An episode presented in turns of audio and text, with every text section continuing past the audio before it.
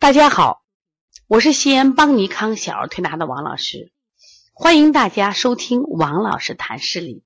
今天我想分享的主题就是一个班一百二十人，孩子们被近视了。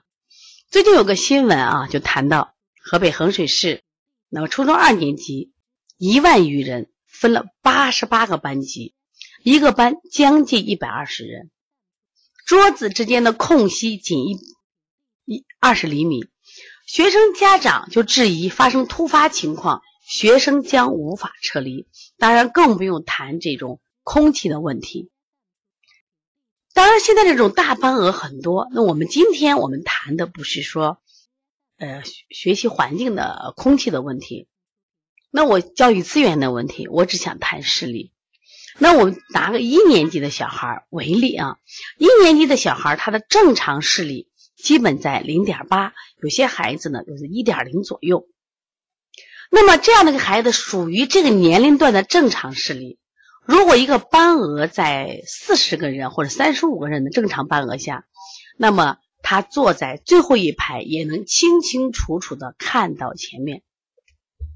但是如果这个班额一百二十个人，那么排在后面的学生，他根本就看不清黑板写什么。于是他要站着起来看，他要眯着眼睛看，他要使劲的看，他都看不清。那么他就会回到家里会跟妈妈说：“妈妈，我看不清。”家长就第一反应：“哦，这个孩子是不是近视了？”你们到去医院去这个配镜。如果遇到一个比较负责的医生，嗯，你这孩子的视力就零点八左右的视力是在这个年龄段是正常的。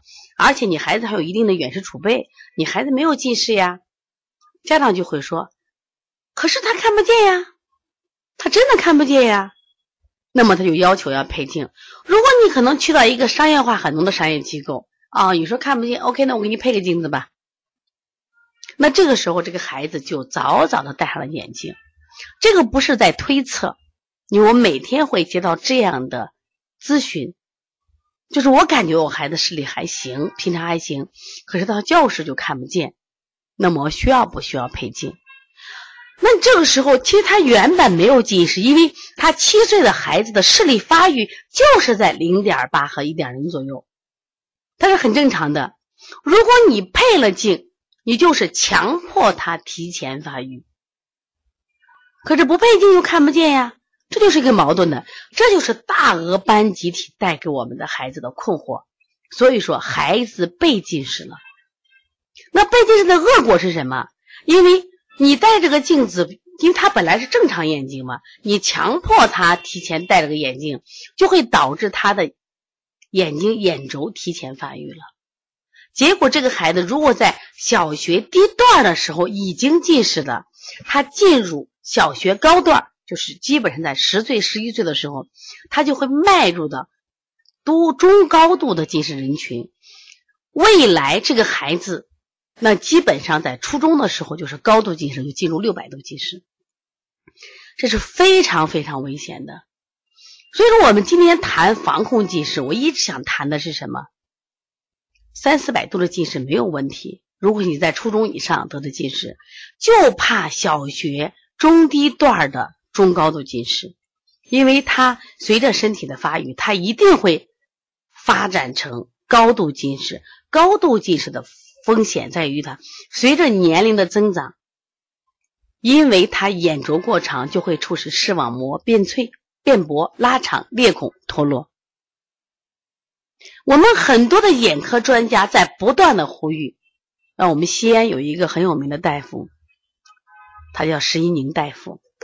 他呢就在不断的呼吁，他自己就说：“我是一个政协的委员，我每年都在提案，呼吁大家要重视近视，特别重视小学中低年龄段的这种高度近视。为什么这些孩子未来就很容易突破一千度，眼轴超过二十八毫米？这两个值是非常危险的，他会在四十五岁左右的时候会失明。”我想再说一遍，如果眼轴超过二十八毫米，如果他的视力在一千度，他有可能在四十五岁会因为视网膜脱落会失明。当然，这个年龄说的是还比较晚的。如果在这个成长过程中，可能一次的剧烈运动，像我们很多人知道，如果你母亲是一个高度近视的话，医院都不会建议你去顺产。为什么？怕你在生产过程中使劲儿，视网膜会脱落，都会建议你做剖腹产的。所以风险是很大的。所以说我希望家长正确的对待教育，科学的对待教育。如果这个班一百二十个人了，你就不要去了。正常的一个班额都是四十个人。还有，如果我们孩子长得太高，结果呢可能就被排到这个班的最后了。所以说，也许学习还没学好，我们先把身体搭进去了。所以大班额不利于孩子的身体发展。那我今天的主题就是讲，从视力的角度说。大班额，很多孩子被近视了，就压根就没近视，是因为班额太大，你看不见了。你的孩子也在大班额吗？你的孩子也有这种情况吗？就是按年龄段他的视力是正常的，可是他看不见了，其他能看得见，只是这个班额太大，不太适合他。如果你也有这样的问题，可以加王老师的微信幺五七七幺九幺六四四七，也可以打我的电话来咨询幺三五七幺九幺六四八九。如果想咨询邦尼康视力的调理或者是培训的话，可以加邦小编的微信幺八零九二五四八八九零。谢谢大家。